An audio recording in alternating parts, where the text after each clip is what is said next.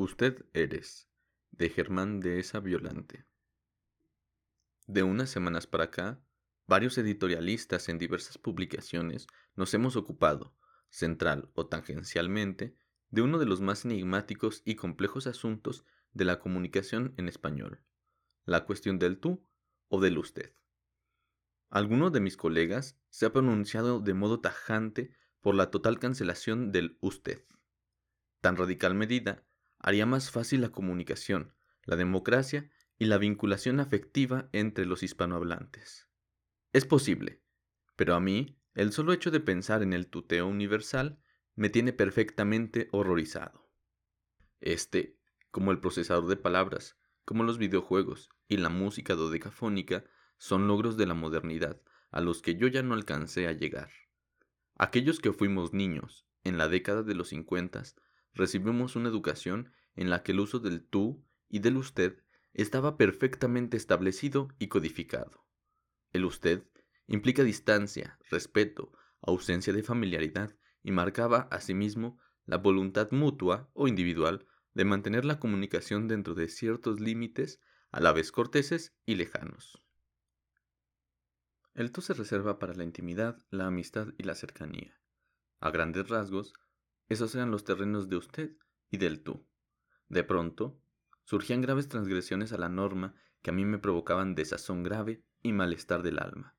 Aparecían, por ejemplo, los papás de mi tío Cuthberto, que eran de Arandas, Jalisco, y llevaban treinta años de prolífico matrimonio y se hablaban de usted. Para mí, era un espectáculo enloquecedor.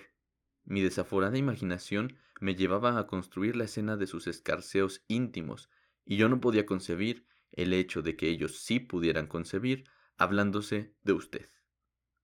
El tiempo me haría entender que se trata de un arcaísmo porfiriano que aún subsiste en algunas regiones de la República.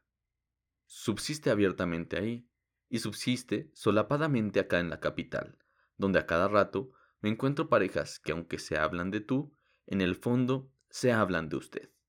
No sé si me entiendan. El caso es que yo traigo pirograbado en el alma la frontera entre el tú y el usted. Mis vacilaciones a este respecto son mínimas.